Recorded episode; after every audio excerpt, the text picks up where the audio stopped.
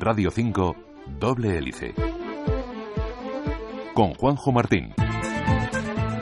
Cuando nacemos, lloramos. El llanto es el primer sonido que emitimos. Ese primer llanto, lejos de ser considerado un síntoma de dolor o tristeza, es considerado una buena noticia. Se toma como una buena nueva. Es, sin duda, el sonido que cualquier madre quiere escuchar cuando da a luz. Hola, bienvenidos a la nueva temporada de Doble Hélice. Después de ese espontáneo llanto, viene otro más instintivo, aquel que reclama comida.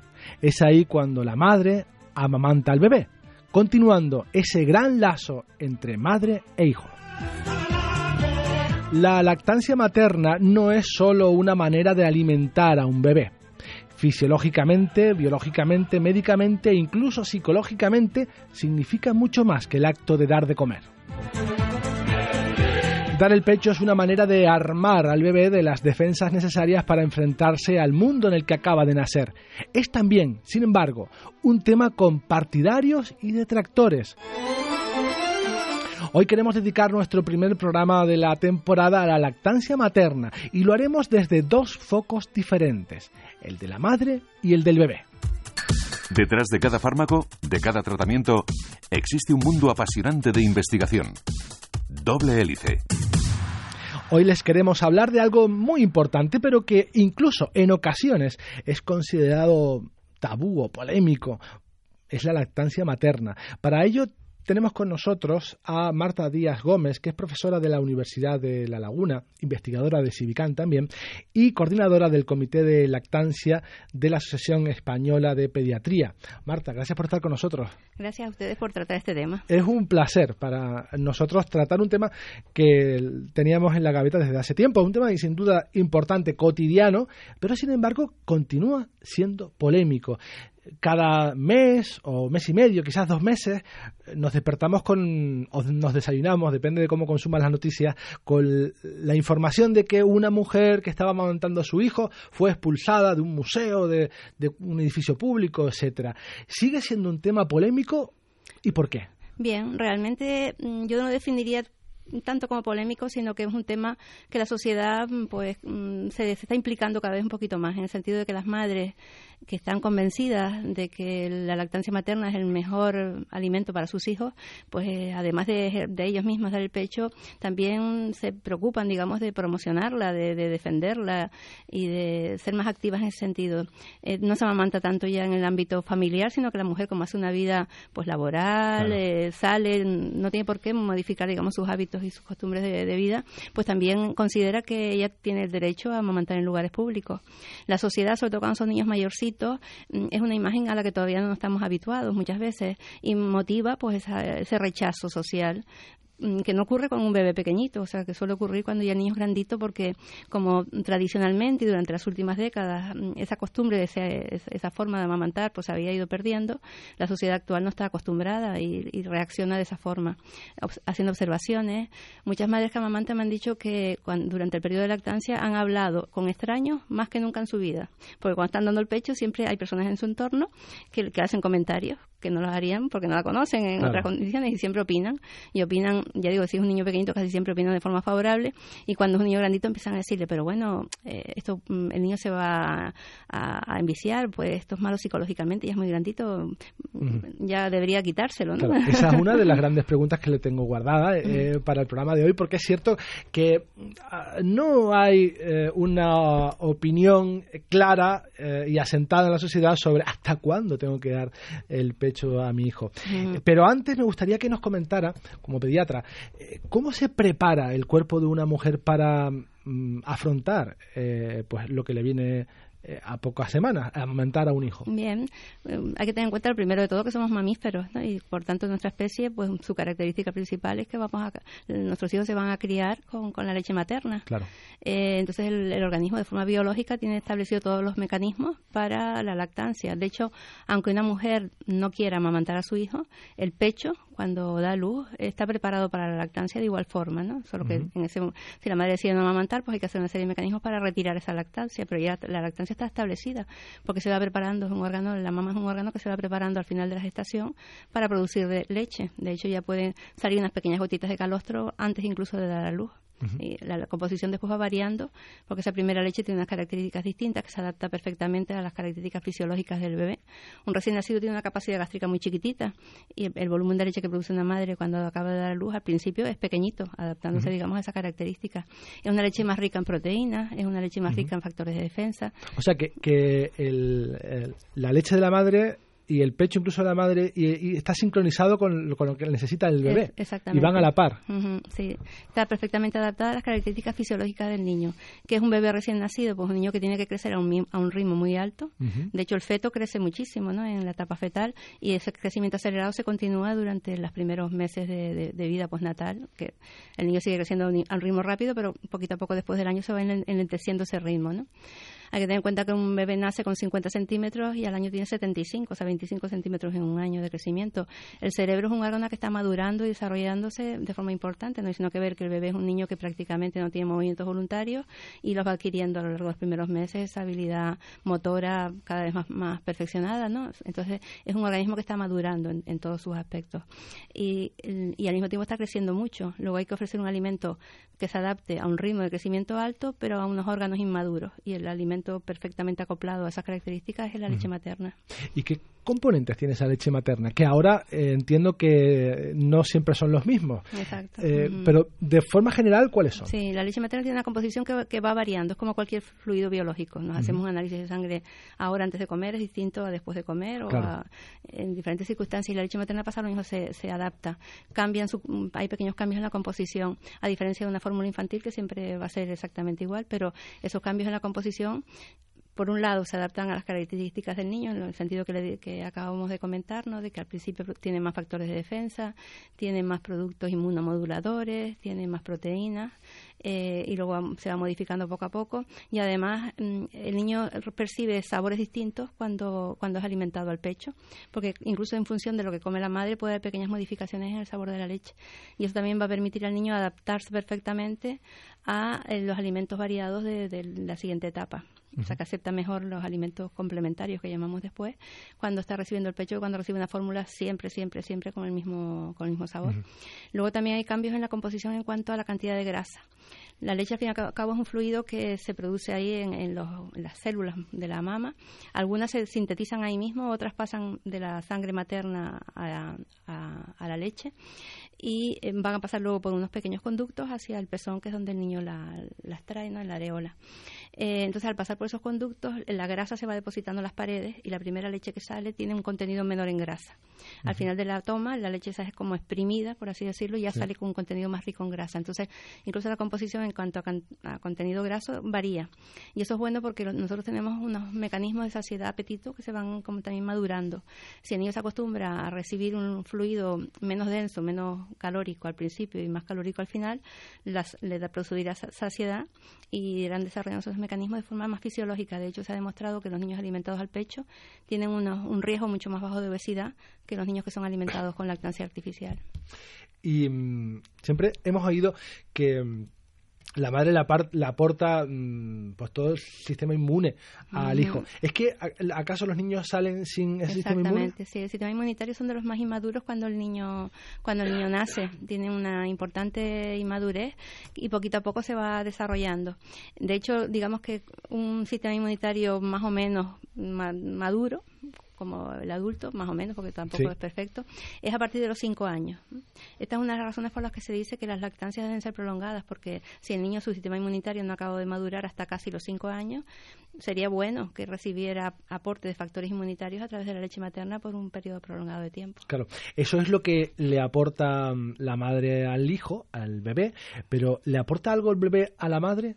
Por supuesto, en primer lugar es muy importante la vinculación afectiva, ¿no? esos lazos estrechos que se establecen, puesto que la lactancia exige de alguna manera el contacto frecuente con el niño. La madre va a tener un brazo muy pegadito a su cuerpo y en durante el tiempo de la lactancia casi todas las madres lo que hacen es interactuar con su hijo. Mientras el niño está alimentándose, pues la madre lo está mirando a los ojos, le susurra, le habla, le acaricia, ¿no? Y entonces, si a lo largo del día, durante más de ocho veces, tiene esos contactos frecuentes, esa vinculación afectiva va a ser mucho más fuerte fuerte que un niño que recibe biberón. Entre otras cosas porque el biberón se lo puede dar otra persona que no es la madre.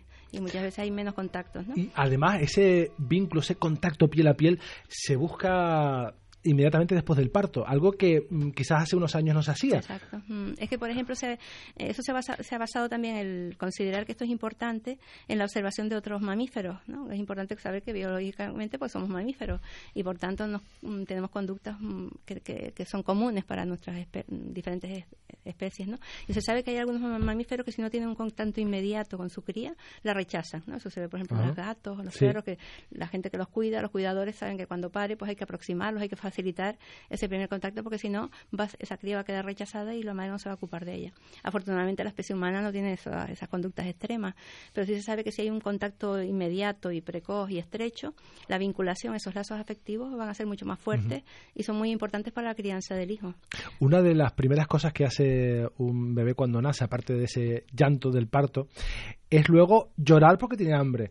Y luego y de forma instintiva, creo, em, busca el, pezón de, su madre y comienza a comer. Es así, instintivo, ¿verdad? Sí, sí. De hecho, lo que se suele hacer en paritorio, lo que se recomienda hacer, es que inmediatamente después del parto, antes al niño se le llevaba pues a examen médico, eh, a nidos, se valoraba más como los cuidados mm, físicos del niño que estos otros aspectos. ¿no? Hoy en día, la pauta que se propugna y que se recomienda desde el, incluso el propio Ministerio de Sanidad, que hay una, una reglamentación, una normativa para ser aplicada en todos los hospitales, de atención al parto normal, pues implica que el bebé en cuanto nace tiene que ser puesto en contacto piel con piel con la, con la madre. Y si se le deja al niño espontáneamente en, ese contacto cercano del pecho materno, el mismo niño por el olor y, y, por el contacto pues va como reptando, moviéndose y él solo es capaz de encontrar la areola y empezar a succionar. Qué bonito. ¿Hay que amamantar a los eh, bebés cada ciertas horas o bajo demanda cuando lo pidan? Bueno, hubo una época en que la pediatría eh, todo se, un poco se regulaba, se hacían normativas, protocolos eh, estrictos y dentro de eso pues se estableció un poquito también por la, la tendencia que hubo una época que dominaba mucho la pediatría alemana, pues era un poco rígida también en esos esquemas y se recomendaba, cuando se formaban a los pediatras, pues se les recomendaba dar estas normas a las madres de que el niño tenga que ser alimentado cada tres horas eh, de forma estricta, ¿no? Y entonces esa era la indicación que se le daba a las madres y se le decía cada tres horas, eh, un diez minutos. Eh, se observó después que esta conducta no era adecuada, entre otras cosas porque lo que comentábamos antes, tenemos que permitir que esos mecanismos de saciedad, apetito, pues se regulen de una forma fisiológica. Entonces lo normal es que se coma cuando se tiene hambre y cuando estemos saciados dejamos de comer, que es lo que hace un bebé cuando está alimentado al pecho. Cuando él tiene hambre empieza a dar signos de, abrir la boca, cada vez que le roza algo, pues dirige la boquita hacia allí, si no se la atiende empieza a llorar, y en ese momento la madre eh, lo pone al pecho, el niño succiona, cuando le llega esa grasa, esa leche con un contenido mayor, en grasa del final, se sacia y deja de succionar y espontáneamente suelta el pecho, o ya se queda ahí, pero ya no está, no está comiendo. Eso de despertar al niño para que coma eh, no, es recomendable, no, es necesario. Si tiene hambre, eh, lo hará saber, ¿verdad? Sí. Hay niños muy, muy, muy plácidos, que también, por claro, dentro de las digamos que el carácter o el temperamento de un niño tiene también un componente genético. Y hay niños con caracteres pues inquietos, activos, y niños que desde bebés pues son niños con más tendencia a dormir, eh, demasiado tranquilos. ¿no? Entonces, sobre todo en los primeros días, que es una adaptación de haber recibido nutrientes a través de la placenta, a tenerse que alimentar al pecho. Y en ese periodo de adaptación hay que comprobar que vaya todo bien para que no hayan bajadas de glucosa, no hayan complicaciones médicas en los primeros días. ¿no? Entonces, en esos primeros días, esos niños excesivamente tranquilos, o incluso por efectos de la anestesia materna, que a veces se aplica anestesia que puede llegar al bebé y nace demasiado adormilado. Entonces, en esos primeros días que el niño está en el hospital, sí se recomienda a la madre que, que, lo, vamos, que, intente que coma como mínimo ocho veces al día. Si es un bebé dormilón, que lo despierte, pero únicamente en ese periodo de adaptación. ¿Y cuánta cantidad, doctora? Bueno, la cantidad se regula simplemente por esto que le estoy diciendo, cuando el niño ya no quiere comer más, se le deja. Y lo que se hace es controlar mm, muy perfectamente el estado de salud del niño. Hay que llevar al niño pronto al centro de salud y hay que irlo mm, revisando cada, cada X tiempo. ¿Por qué? Pues, pues se controla cómo va aumentando de peso, se controla, también se le indica a la madre que vigile en casa cuántas veces el niño hace pipí, las deposiciones, su nivel de actividad. O sea, hay una serie de indicaciones que el pediatra le hará a la madre para que la madre en el domicilio o en el centro de salud pues vaya controlando cómo está el niño y vaya asegurando que el estado de salud del niño es bueno. hemos llegado mm, prácticamente al ecuador de nuestro programa. Es momento de dar paso a nuestro habitual reportaje. Y para ello vamos a cambiar de tema para hablarles de mm, una noticia que tiene muy preocupada a las autoridades sanitarias españolas. Saben que durante el mes de agosto se registró un caso autóctono de chikungunya, una enfermedad tropical, en Valencia. Y les contamos cómo es la enfermedad.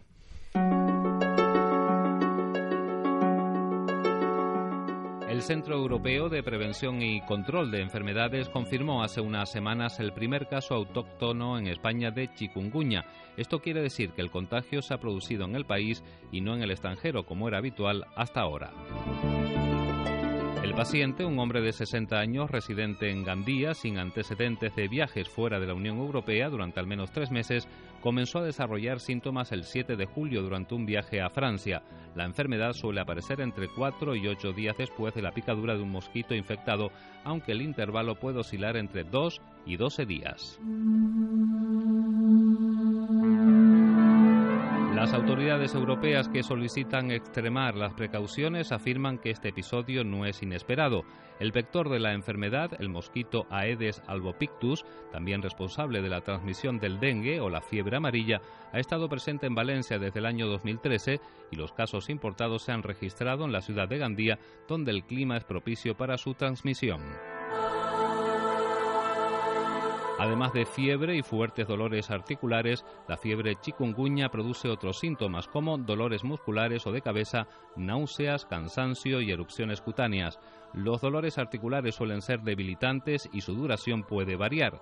Como no existe cura ni vacuna, el tratamiento se centra en el alivio de los síntomas.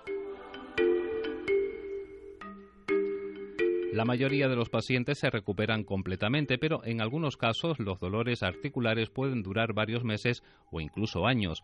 Las complicaciones graves no son frecuentes, pero en personas mayores la enfermedad puede contribuir a la muerte. A menudo solo se desarrollan síntomas leves y la infección puede pasar inadvertida o diagnosticarse de forma errónea, como dengue en zonas donde este es frecuente. La fiebre chikungunya se describió por primera vez durante un brote ocurrido en el sur de Tanzania en 1952. Chikungunya en el idioma kimakonde significa doblarse, en alusión al aspecto encorvado de los pacientes por los dolores articulares que padecen. Desde entonces se ha detectado en más de 60 países de Asia, África, Europa y las Américas. En 2007 se notificó por primera vez la transmisión de la enfermedad en Europa en un brote localizado en el nordeste de Italia. Desde entonces se han registrado brotes en Francia y Croacia. Los viajeros que regresan de zonas endémicas deben buscar atención médica si se presentan con síntomas compatibles. En Radio 5 y Radio Exterior de España, doble hélice. Continuamos hablando con Marta Díaz Gómez, que es profesora de la Universidad de La Laguna y coordinadora del Comité de Lactancia de la Asociación Española de Pediatría sobre eso mismo, sobre la lactancia materna. Y estamos aprendiendo un montón de cosas sobre este acto que se nos antoja cotidiano, natural, normal, pero que encierra un montón de curiosidades que estamos descubriendo hoy. Y una de ellas que hablábamos ahora, micrófono cerrado, es que puede prevenir de enfermedades en los bebés, incluso recién nacidos. Y además hay un plan B que funciona en varias comunidades autónomas, no en Canarias, para esos bebés recién nacidos que no tienen, por el motivo que sea, el, el aporte de la leche de su madre.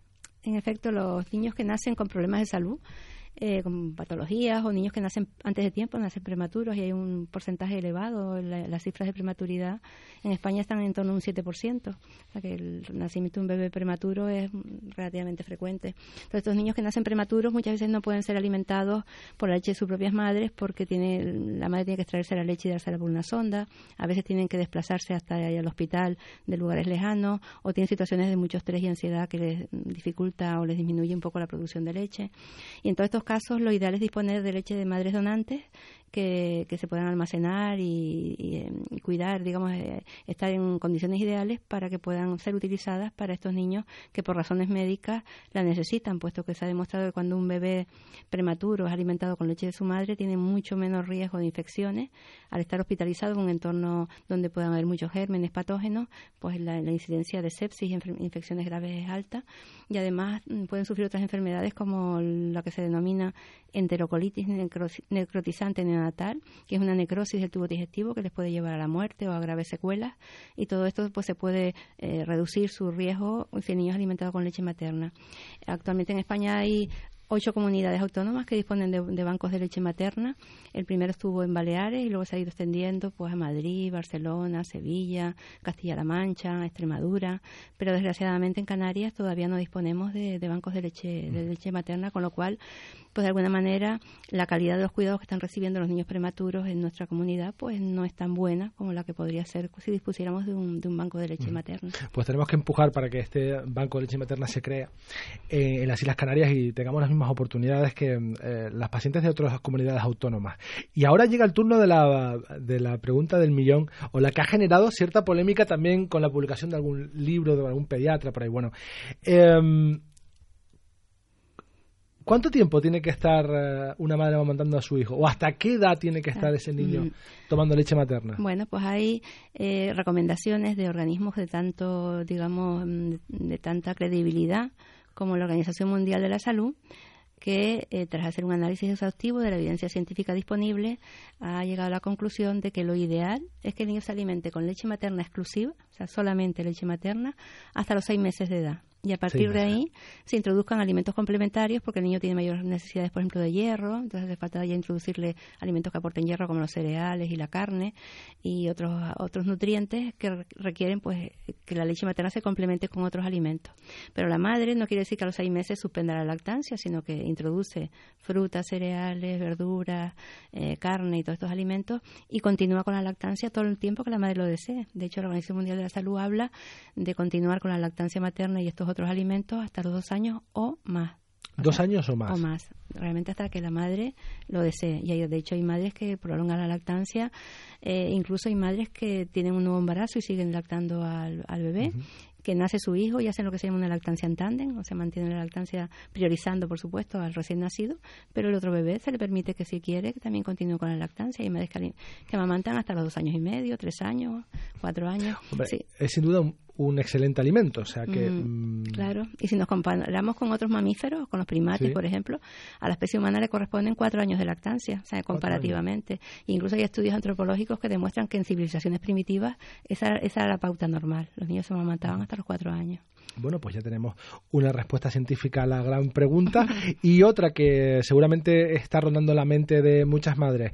Lo de usar el chupete o la chupa, ¿es recomendable o no? Bien, ahora mismo hay ya también unas recomendaciones de, sociedades científicas que han analizado el tema y han llegado a la, a la siguiente indicación. Eh, se aconseja no introducir el chupete en las cuatro primeras semanas de vida ¿Por qué? Pues porque el niño en ese momento tiene un sistema inmunitario muy muy débil y el chupete siempre puede estar expuesto a más riesgo de contaminación de gérmenes, de infecciones.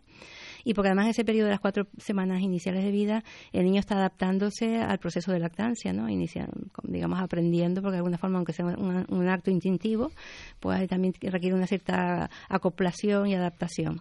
A un bebé pequeñito que tiene que hacer un esfuerzo para succionar, y de hecho es bueno porque su musculatura facial y, los, y para el posterior desarrollo de la dentición le viene muy bien ese, fortalecimiento de, los, de los músculos faciales.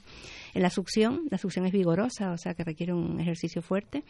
Pues un bebé que está haciendo eso, si se le ofrece un biberón donde la leche le fluye fácilmente, muchos niños acaban rechazando el pecho porque aquello le viene mucho más fácil con, con el biberón. Entonces por eso hay que permitir que el niño no succione chupetes ni, ni biberones en las primeras semanas para que se adapte bien al, a la succión del pecho y no tenga riesgo de infecciones. Pero a partir del mes sí se recomienda el chupete porque se ha demostrado que cuando el niño se duerme con el chupete en la boca, se reduce el riesgo de muerte súbita. El síndrome de muerte súbita, ah, que es la muerte repentina de un bebé en la cuna, aparentemente sin causa física. ¿no? Sí.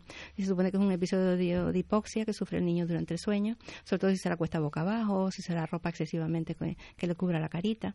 Entonces, ese riesgo de muerte súbita es menor cuando el niño en el momento de dormir después ya no importa, pero justo en el momento de dormir está succionando el chupete. Entonces se recomienda mantener el chupete desde el mes hasta los 12 meses y a los 12 meses retirarlo porque el niño ya camina y otra vez aumenta el riesgo de infecciones, otitis y, maloclusión dental y todo esto. Los hábitos de las madres lactantes pueden influir en la calidad de, su leche. Eh, por ejemplo, eh, si fuman, eh, si beben, si tienen una alimentación sana o no, o rica en grasa, o si son diabéticas, o si toman medicamentos, todo eso influye en el bebé. Sí, puede influir. Lo que pasa es que también hay, hay muchos mitos y falsas creencias que exageran las incompatibilidades o, o las contradicciones que muchas veces no son tales.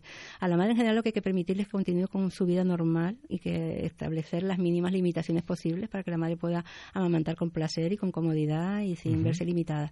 Y hay que hacer, por supuesto, algunas recomendaciones. Por ejemplo, la nicotina pasa a través de la leche materna.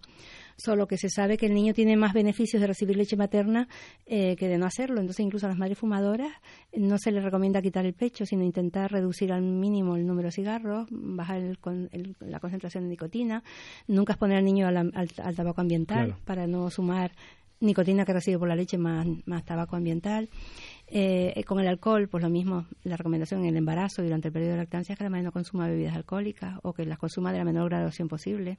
siempre es mejor cerveza que, que, los licores, ¿no? Que las consuma después de terminar la toma de pecho, no antes, para que la concentración sea más baja se ha tomado mucho alcohol por lo que sea, pues extraer una fiesta o algo así, extraerse la leche y desecharla, esa, esa leche en esa siguiente toma. O sea que siempre hay, digamos, consejos que se le pueden dar a las madres en esas circunstancias. Eh, medicamentos, hay una web muy buena que se llama elactancia.org, hecha por, por profesionales, por médicos, donde eh, se le eh, informa a la madre sobre cada medicamento si es compatible o no con la lactancia o las posibles alternativas. Porque muchas veces la información que viene en los prospectos no es, exactamente clara. Y casi para terminar, ¿existen sustitutivos buenos eh, que estén en el mercado que, que puedan eso sustituir a la leche materna? Bueno, por supuesto que la industria de la alimentación infantil pues, ha sufrido un desarrollo muy importante eh, y cada vez se van perfeccionando más los preparados para sustituir la leche materna y están ahí para aquellos casos en que la lactancia no es posible o para aquellos casos que una madre informada decida no, decida no lactar a sus hijos. Pero sí existe, entonces. Existe, por supuesto, existen muchas fórmulas infantiles. Aunque lo ideal sería el banco de leche materna. El banco de leche materna es lo primero, lo primero la leche materna de su propia madre y lo segundo el banco de leche. ¿Las madres tienen derecho a dar el pecho a sus hijos? O sea, derecho en el su ámbito laboral, en su ámbito social, o sea, ¿está reconocido en algún sitio? Efectivamente. Eh, hay unas normativas que protegen a la madre trabajadora. En nuestro país, por ejemplo, tienen derecho a 16 semanas de baja maternal, eh, tienen derecho a, media hora o una hora durante hasta que el niño tiene nueve meses de edad. Pueden cogerse una hora a mitad de la jornada o media hora al principio y al final. Eh, hay una serie de derechos. Lo que pasa es que esos derechos se pueden, digamos, mejorar y de hecho este año el lema de la Semana Mundial de la Lactancia es amamantar y trabajar, hagamos que sea posible. Y la OMS pues ha, lanzado un poco la propuesta de que las propias empresas mejoren eh, sus políticas respecto a protección de la lactancia, ¿no? que permitan a la madre un espacio adecuado para lactar o extraerse la leche en, la propia empresa, eh, que faciliten pues jornadas a turno parcial, o sea que hay una serie de recomendaciones para mejorar esa situación pues eso, hagamos que sea posible. Marta Díaz Gómez, profesora de la Universidad de La Laguna y mm, coordinadora del Comité de Lactancia de la Asociación Española de Pediatría, muchísimas gracias por haber estado con nosotros. Ha sido un placer acercarnos a este apasionante mundo. Muchas gracias. Muchas gracias a ustedes. Hasta luego.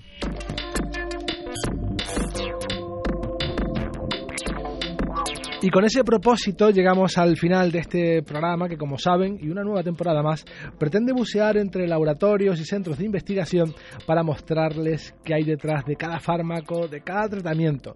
Nos vamos en esta versión radiofónica, pero seguimos, como saben, muy, muy activos en Internet, en las redes sociales, facebook.com barra doble hélice y en Twitter arroba doble hélice RNE.